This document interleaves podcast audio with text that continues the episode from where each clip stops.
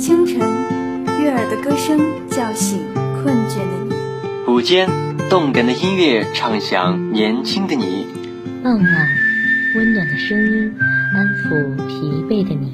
陪伴是我们最长情的告白。我们是电子科技大学九里堤校区沉淀之声 Young Radio。大家好，欢迎收听沉淀之声央 Radio 线上特别节目。晚安，我是主播启涵。今天给大家分享两个小故事，让我们听着这两个小故事入睡吧。小象贝贝和考拉熊。小象贝贝收到了好朋友考拉熊从桉树城寄来的一幅画，这太让他高兴了。浓浓的绿色渲染的画面好清凉呀！篱笆墙洒满了缤纷的花朵，色彩艳丽的飞鸟结队而过。不用猜，小象贝贝就知道这是考拉熊画的自己的家。似乎翘翘脚，小象贝贝从画面里就能望见好朋友的家。远望那片郁郁葱葱的桉树城，就像一座富丽堂皇的宫殿。每一片绿油油的桉树叶，就像用翡翠雕刻而成。每一片亮晶晶的桉树叶，就像一首好听的歌，镶嵌在这幅漂亮的画里面。再仔细瞧，好朋友考拉熊一左一右搭着大耳朵兔和棕袋鼠的肩膀，脚上穿着旱冰鞋，喜滋滋的在一劲儿笑呢，好开心呀！小象贝贝看得入了神，手也痒痒了，他也要画上一幅神采飞扬、满是创意的画，寄给自己的好朋友。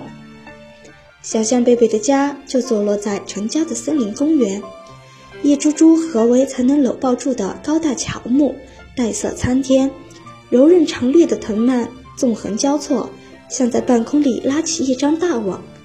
这儿的太阳和月亮都一股脑地被推到林子外面升起落下。小象贝贝边用心画，边驰骋想象，犀鸟住在林子高处。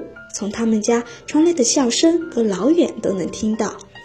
整座林子能把他们的笑声荡漾开来，像涟漪一样传递到很远。邻居喜鹊的别墅里有一个自家的泳池，小象贝贝和荷花常常在那里比赛游泳。泳池里的水每天都能变换一种颜色，不是漂浮着黄色的花瓣，就是漂浮着粉色的花瓣，好看极了。森林公园里还有热带雨林博物馆，执勤的警卫身着古代青铜的铠甲，神态英武威严。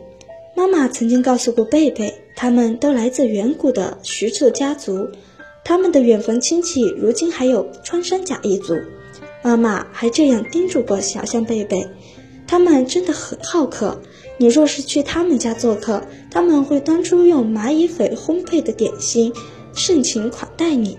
虽然是互相思念的好朋友，可是这对好朋友还没有见过面，那毫无疑问也得画上自己，就是说画上也要有小象贝贝，画我帮妈妈收获香蕉的画面吧，拿着砍刀是不是很神气？要不就画自己在上学路上吧，撑着竹蒿喊着号子，放远远望可以看见金鳄鱼哥俩在水里嬉闹，浪里出没。赢得喝彩连连，再去瞧河马露出的背脊，就像水里浮动的小岛。咦，盛满新鲜蘑菇的提篮怎么会跑到他们的背上？小象贝贝还在优雅地调着颜色，可是画布已经让缤纷的彩油填满了，还有很多该画的没有画上呢，这可怎么办？小象贝贝真的急哭了，谁能来帮帮他呀？小豆豆的故事。春天来了，树儿长出了嫩绿的芽，小草悄悄地从地里钻出来，小鸟唱着欢乐的歌迎接春天。太阳公公早早地从群山后面蹦出来，挂在蓝蓝的天空中，把森林边的小茅屋照得亮堂堂的。这时，从茅屋的窗户里探出一个小脑袋，那是小豆豆。他望了望天空，焦急地说：“呀，太阳都这么高了！”他赶快从床上爬起来。看着这乱糟糟的屋子，他想起了昨晚奶奶说的话：“小豆子，你看你把屋子弄得多乱啊！明天我去城里，要是你把屋子打扫干净了，我就给你带好吃的回来。”小豆豆看了看外面，呀，今天的天气多好呀！反正奶奶不会那么快回来的，我先出去玩玩吧。小豆子蹦出家门，到草地采花、捕蝴蝶，玩得好开心。正当玩得起劲儿的时候，他抬头一看，糟了，太阳公公开始跑到西边了，奶奶就要回来了，怎么办呀？正当小豆豆焦急万分时，他看到两只小熊正在草地的那边练习跑步。小豆豆忙跑过去对小熊说：“小熊，小熊，你帮帮我好吗？”熊哥哥忙问他什么事。小豆豆把奶奶的话告诉小熊，还说：“如果你们帮我打扫屋子，奶奶回来了，我就把奶奶买的好东西分一半给你们吃。”熊弟弟听了，摇摇熊哥哥的手：“哥哥。”咱们帮帮他吧，熊哥哥同意了。两只小熊立刻为打扫屋子而忙碌起来。不一会儿，屋子已被打扫得干干净净。两只小熊又陪小豆豆玩了好久。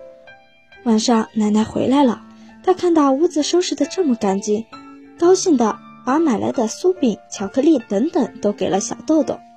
小豆豆看见这么多好吃的东西，心想：要是我一个人。得吃这么多好的就好了，于是他把东西都藏了起来。第二天一早，奶奶又要出远门去了，临走时叫小豆豆做好晚餐等她回来。中午，两只小熊来找小豆豆，小豆豆低着头轻声说：“小熊，真对不起，奶奶说她今天一定买东西回来。如果你们帮我做晚餐，我会把好吃的东西都给你们吃。”小熊想了想，又答应了。到了晚上，奶奶回来时，一顿丰盛的晚餐已经做好了。奶奶不停地夸小豆豆，把香蕉呀、苹果呀都给了小豆豆。小豆豆看着那又香又红的苹果，真不想把这些好东西分给小熊吃。因此，第二天小熊到他家时，他又花言巧语地骗了小熊，说奶奶没有买好吃的回来，做出一副道歉的模样。小熊信以为真，就说没关系，朋友之间应该互相帮忙，有吃没吃无所谓。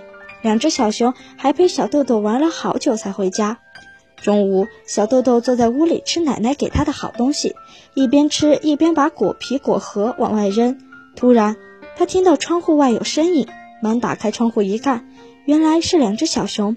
小豆豆说：“太好了，我正闲得慌呢。”你们陪我一起玩吧。可小头小熊对他不理不睬，转身就走了。小豆豆连忙追过去：“小熊，等等我呀！”他一脚踩在自己扔的果皮上，重重地摔了一跤。小豆豆这才明白两只小熊为什么不理他。几天过去了，两只小熊都没来找小豆豆玩。小豆豆好寂寞呀，他想和小白兔玩，可小白兔说：“我才不跟你玩呢。”你骗了小熊，一点也不讲信用。小豆豆伤心极了，他拿了好吃的东西去给小熊，可小熊不要。豆豆想，反正都是好吃的，几天前给你们和现在给你们不都一样吗？小朋友们，你们说一样吗？小豆豆失去了什么呢？晚安，好梦。以上就是今天节目的全部内容，我是主播启涵。写采编杨小河，技术人员汪龙，一同感谢大家的收听。希望今天的节目能用文字化为定神汤，舒缓压力；用声音化为安神剂，减轻忧郁；用感情化为凝神丸，散尽烦意；用问候化为安眠水，升起睡意。送给夜里失眠的你，愿你饮下，让酣睡甜甜随你，祝美梦悠悠陪你。晚安。祝你今夜好梦相随。